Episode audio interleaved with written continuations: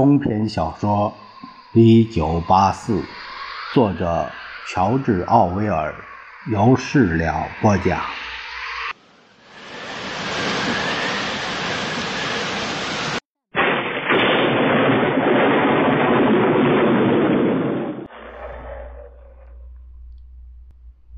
即使希望存在，温斯顿写道，他。就在群众身上。假使有希望，他一定在群众身上。只有在那些被忽视的芸芸众生之间，在那些占大洋国人口百分之八十五的人们身上，才有可能酝酿出将党摧毁的力量。党不可能从内部崩陷。就算其中真有敌人，他们也无法聚集一起，相互确认。传说中的兄弟会也是如此，他无力聚集众人，只能三三两两的碰个头。对他们来说，反抗意味着一个眼神、一个声音中的变化，至多跑出一点传闻。但是群众不同。只要他们发现自己的力量，他们就没必要躲在暗中进行活动。若他们愿意，他们可以像马驱赶苍蝇那样站起来。到第二天早上，党就会被打得支离破碎。他们迟早会这样做的，不是吗？但他想起来，有一次他正走在一条拥挤的街道上。突然，从前方传来数百人的喧闹声，那是女人的声音，绝望而愤怒，铿锵而低沉，像钟声一般久久回荡。嗷嗷的声音，他的心剧烈的跳动起来。开始了，他想，暴乱，群众终于摆脱了羁绊。而抵达出事地点时，他看到的却是两三百个女人围在街边商摊的前面，她们神情凄恻，好像沉船上注定无法获救的乘客。之前那一整片的绝望已经碎裂成七零八落的争吵。原来有个卖劣质铁锅的突然停止出货。而不管什么品质的厨房用品，总是很难买到。已经买到锅的女人被人群推搡，想快点离开；更多没买到的，则围住摊位，指责摊贩看人下菜碟，囤货不卖。接着又一阵吵闹声响起，两个胖女人争抢一只锅。一个人的头发披散开来，锅的把手也被弄掉了。看着他们，温斯顿感到恶心。就在刚才，数百人的喊叫还聚集成那样可怕的力量，可他们为什么不为真正重要的事情大吼呢？他写道：“不到觉醒的时候，便不会起身反抗，不反抗。”就不会有觉醒。这句话就像从党的教科书上抄下来的一样。当然，党曾声明是自己将群众从奴役中解放出来的。革命前，他们被资本家摧残，不仅忍饥挨饿，还要挨打受难。女人被迫到煤矿做工，实际上现在女人仍在煤矿里做工。小孩六岁大就被卖到工厂里，但是遵循双重思想的原则，当同时又说群众天生就是下等人，必须让他们处在服从的地位上，他们要像动物一样受制于简单的规定。而实际上，人们对群众知之甚少，也没有必要知道太多。在他们看来，群众的活动除了工作和繁衍，其他无关紧要。他们自生自灭，像阿根廷平原上放养着的牛群。他们似乎过着返璞归真的生活，一种从远古时代流传下来的生活。他们降生在街头长大，十二岁做工，经过短暂美丽。犹如鲜花绽放般的青春后，在二十岁结婚，三十岁衰老。他们中的绝大部分在六十岁时死去。繁重的体力劳动、家人与孩子、与邻居的争吵、电影、足球、啤酒，还有赌博，这就是他们的一切。控制他们并不困难。思想警察的特务在他们中间转来转去，一面散布谣言，一面跟踪并消灭那些有可能变成危险分子的家伙，但却从来没有尝试过向他们灌输党的思想。群众不需要有什么强烈的政治意识，党只要求他们。拥有单纯的、能够随时唤起的爱国之情，这有利于让他们接受更长的工作时间和更少的劳动所得。有时他们也会不满，但这不满不会造成什么后果，因为他们不具备抽象思考的能力。他们只会对具体的细枝末节感到不满。那些罪大恶极的事情，他们往往视而不见。他们中的大多数家里没有电瓶，警察也很少去管他们的事。伦敦的犯罪率非常高，就好像一个充斥着小偷、强盗、妓女、毒贩和骗子的世界。但由于罪行都发生在群众身上，这并不重要。当允许他们按照老规矩处理道德问题，也没有将禁欲主义强加给他们。他们可以乱交，而无需担心处罚。离婚也相对容易。若有必要，他们甚至被允许信仰宗教。他们不值得怀疑。正如党的口号里说的那样：“群众和动物是自由的。”温斯顿把手伸下去，轻轻挠了挠脚踝上的溃疡，那里又痒起来。说到底，还是那个问题：你不可能知道革命前的生活究竟是什么样子。他从抽屉里拿出从帕森斯太太那里借来的写给孩子看的历史课本，将其中一段话抄在了日记上。在伟大的革命开始前，伦敦并不是今天人们看到的这般美丽。那时的它是个黑暗、肮脏、充满痛苦的地方，很少有人能吃饱肚子，成千上万的穷人没有鞋子，居无定所。那些孩子年纪还没有你们大，就不得不去残暴的老板那里干活。他们一天工作十二个小时，动作稍慢就会遭到鞭打，还只。只能就着白水吃已经不新鲜的面包皮，但就是在这样贫苦的环境下，却还能看到一些高大华丽的房子。他们都属于有钱人，这些人被称作资本家，拥有数十位仆人，他们个个肥胖丑陋，面容凶狠。参见下面的插图。他们穿着黑色的礼服大衣，戴着像烟囱一样的高帽，这就是他们的制服。其他任何人都不允许穿。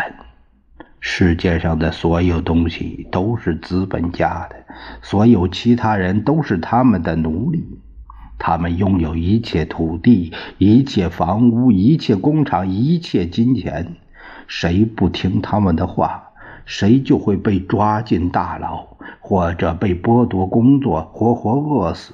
普通人和资本家说话要鞠躬行礼，摘下帽子，称他们先生。资本家的首领被称作国王，而且剩下的内容他都清楚。接下来会提到穿细麻布法衣的主教，提到穿貂皮法袍的法官，提到脚镣手铐踏车之行，提到边带市长的宴会，亲吻教皇脚尖以及拉丁文里的出夜权。也许小孩子的课本里不会有这个所谓出夜权，就是依照法律规定，资本家有权和其工厂中的女人睡觉。你要如何判定其中的那些哪些是谎言呢？现在人们的平均生活水平比革命前好了，这可能的确是事实。唯一相反的证据来自于你骨子里的无声抗议，这是一种本能。你觉得你无法忍受当下的生活，认为之前的情况一定有所不同。他突然觉得，现代生活真正的特点并不在于它的残酷和缺乏安全感，而在于它的空洞、晦暗。和了无生趣，看看现实中的生活，它和电瓶中没完没了的谎言毫无共同之处，和党宣称的理想目标也毫无共同之处。哪怕对党员来说，生活也是中性的多，政治性的少。比如努力完成日常事务，在地铁里抢占座位。缝补破袜子，向别人要一片糖精，节省一个烟头，而党的理想却大而可怕，闪烁着耀眼的光芒。满世界都是钢筋水泥、大型机器和害人的武器，到处都是勇猛的战士和狂热的信徒。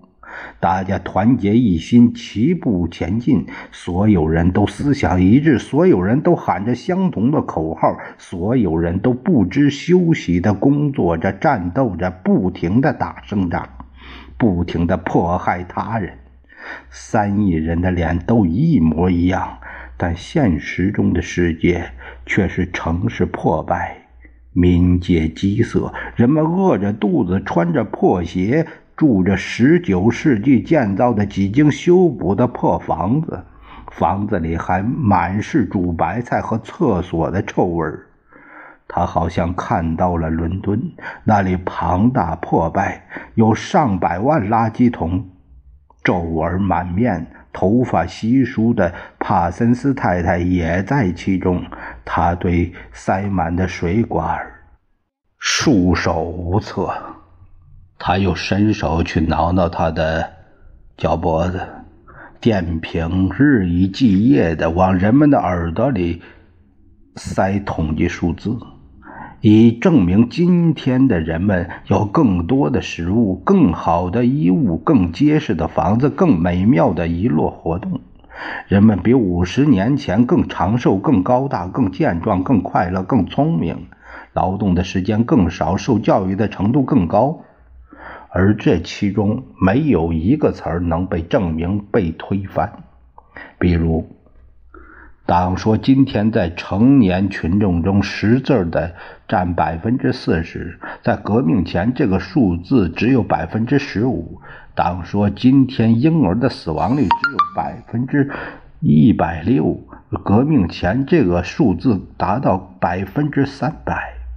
就好比包含着这个未知数的等式，历史书上的每个数字，包括那些人们确信无疑的事情，都完全有可能出自虚构。就他所知，可能从来没有出业权这样的法律，从来没有资本家那样的人，从来没有戴高礼帽那样的服饰，一切。都隐遁到迷雾里，过去被清除，清除的行为本身也被遗忘，谎言成为真理。他有生以来只有一次掌握了伪造历史的确凿证据，就在那件事情发生之后，这一点非常重要。证据在他的手之间，停留了三十秒钟之久。一九七三年，一定是在一九七三年。无论怎样，它发生在他和凯瑟琳分居的时候，但真正的关键时刻却比这还要早七八年。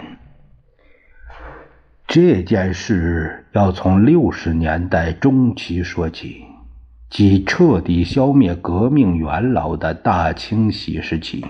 截至一九七零年，除老大哥外，其他人都被清除掉了。他们都被当作叛徒、反革命被揭发。高德斯坦因逃走了，藏了起来。没人知道他逃到了哪里，剩下的有一小部分失踪了，大部分在规模宏大的公审大会上坦诚罪行，遭到处决。最后活下来的人中有三个人值得一提，他们是琼斯、阿朗森和鲁瑟夫。他们在一九六五年被捕，像往常一样。消失了一两年，生死未卜，之后又被突然带了出来，并按照惯例承认罪行。他们承认通敌，当时的敌人就是欧亚国，承认。盗用公款，承认密谋杀害党的领导，并在革命发生前就反对老大哥的领导。他们还称自己导演的破坏活动造成了成千上百人的死亡。不过，在坦白了这些罪行后，他们得到了宽大处理，不仅恢复了党籍，还收获了听上去很重要。实际很悠闲的职位，他们都在《泰晤士报》上写了长长的检讨书，检讨自己堕落的原因，并保证改过自新。温斯顿曾在栗树咖啡馆见过他们三个，那是在他们获释后不久。他记得，他观察他们，又吃惊又害怕。他们比他年长得多，来自旧世界，是党建立之初那段英雄岁月留下的最后几个大人物。他们身上隐隐地散发着地下斗争和内战时期的风采。尽管事实和年代已经面目模糊，他仍然有一种感觉：在知道老大哥前，他就知道他们了。他们是罪犯，是敌人，是不能接触的人。同时可以肯定，不出一两年，他们就会死掉。落在思想警察手里，没有一个能逃过这样的结局。他们只是等着进坟墓的行尸走肉罢了。他们周围的位子是空的。靠近他们很不明智。他们安静地坐在桌子旁，对着店里特制的丁香味杜松子酒。三人之中，鲁瑟夫给温斯顿的印象最深。他曾是远近闻名的漫画家。他的讽刺漫画在革命前和革命中都给了人们很大的鼓舞，即便在今天，每隔一段时间，《泰晤士报》上就会刊登他的漫画。不过，那些漫画只是他早期风格的模仿，既缺乏活力，又没有说服力，还总是同一个老主题：贫民窟、饥饿的孩子、巷战。戴着高帽的资本家，甚至在巷战里，资本家也戴着高高的礼帽。他徒劳地尝试着重现昔日的风采。他灰色的头发泛着油光，脸皮松弛，布满伤疤，嘴唇则厚得像黑人。从他高大的身材可以看出，他曾经一定健壮无比。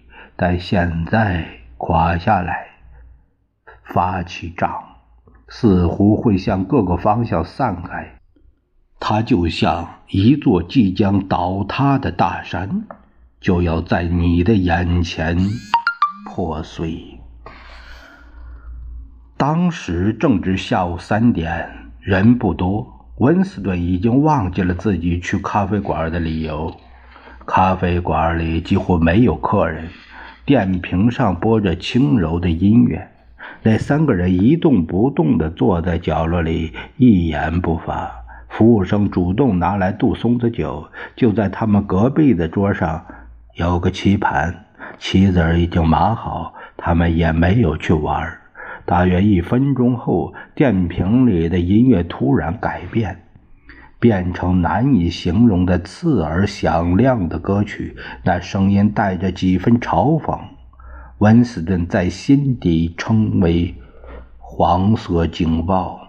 电瓶里唱道：“在栗子树的绿荫下，我出卖了你，你出卖了我。他们躺在那儿。”我们躺在那儿，就在栗子树的绿荫下。三个人听了，依然一动不动。温斯顿看了看鲁瑟夫那张已经毁掉的脸，发现他的眼里充溢着泪水。他第一次注意到阿朗森和鲁瑟夫的鼻梁都断了。这让他胆战心惊，虽然他不知道自己为什么要胆战心惊。这之后不久，三人又被抓走，说他们在被释放后依然从事阴谋活动。而在第二次受审时，他们不止重新交代了之前所有旧的罪行，还供认了一些新的罪行。这次。他们遭到了处决，他们的结局被写入党史，以儆效尤。差不多五年后，也就是一九七三年，温斯顿从桌上那一大摞由气力输送管递出的文件中发现了一小片儿报纸，那显然是不小心夹在中间忘掉拿走的。他把它打开。顿时就意识到，它意义重大。那是从十年前的某期《泰晤报》上撕下来的，是报纸的上半页，注着日期。而在这篇报纸上，有一张在纽约举行的党大会的照片。照片上位于中间的正是琼斯、布朗森和卢瑟夫，一点没错。照片下的说明。还有他们的名字。问题是，在两次的审判中，三人供认那一天他们全部都在欧亚国，正要从加拿大的某个秘密机场往西伯利亚一处接头地点与欧亚国总参部进行会面，将非常重要的军事机密透露给他们。温斯顿的那个日期。印象极深，因为那天刚好是仲夏日，但是在别的什么地方一定也有关这件事的记录，所以只有一个可能：那些供词是谎言。当然，这样的事情并不新鲜。就算在当时，温斯顿也不认为那些在大清洗中被清除掉的人真的犯了指控的罪行。但这张报纸却是确凿的证据，是被抹杀了的过去的一个碎片，就好像一枚古化石突然出现在它不该出现的地层里，致使地质学的某个理论被推翻。假使有办法将它公诸于世，让所有的人都知道它的意义，就能让党灰飞烟灭。他继续工作，看到这张照片，并明白它的意义后，他马上用一张纸把它盖住。所幸在打开它时，从电瓶里看，它是上下颠倒的。他将草稿本放在膝盖上，又把椅子往后拖了拖，尽可能的躲开电瓶。控制好面部表情并不困难，只要花点功夫，连呼吸都能控制住。但你控制不了心跳的速度，而电瓶却灵敏到连这都能接收到。大约有十分钟，他一直担心会有突发事件暴露自己，比如突然吹过桌面的一阵风。之后，他没有再打开那一张纸，而是将它和其他废纸一起丢到了记忆洞里。也许再过一分钟，他们就会被烧为灰烬。这是十年，不是十一年前的事了。若是在今天，他很可能会将那一张照片留下来。奇怪的是，尽管现在这张照片和其他记录在案的事件都只存在记忆中，他仍然觉得拿过照片一事。意义非浅，他想，这已然不在的证据，毕竟曾存在。党对过去的控制还是那么强吗？然而，即使今天这照片从灰烬中复原，它也不可能成为证据。他发现照片时，大洋国已不再和欧亚国交战。而这三个死去的人都是东亚国的特务，都背叛了自己的祖国。自那以后，交战的对象已几经变化，究竟变化了两次还是三次，他也记不清了。供词很可能被反复的重写。以至于原有的日期和事实真相都失去了意义。过去不仅被篡改，还被不断的篡改。他从未仔细想过为什么要如此大张旗鼓地伪造过去。这个问题犹如可怕的噩梦，让他饱尝折磨。伪造的好处显而易见，但他深层的动机。却让人困惑不解。他再次拿起笔，写道：“我明白怎么做，我不明白为什么。”很多次，他都怀疑自己是不是疯子。也许疯子就是指少数派。曾经人们认为，相信地球绕着太阳转是发疯的征兆。但在今天，相信过去不会被篡改，也是发疯的征兆。他可能是唯一一个会这样想的人。